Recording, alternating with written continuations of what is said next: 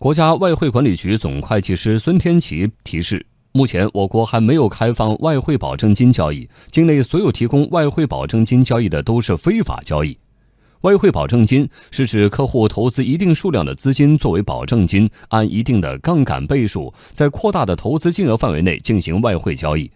目前，外汇管理局已经关闭五百七十二家非法外汇交易网站，整改清退十八家，约谈十六家非法外汇交易网站。有三家网站移交公安机关，提醒公众不要参与这类平台的交易，避免财产损失。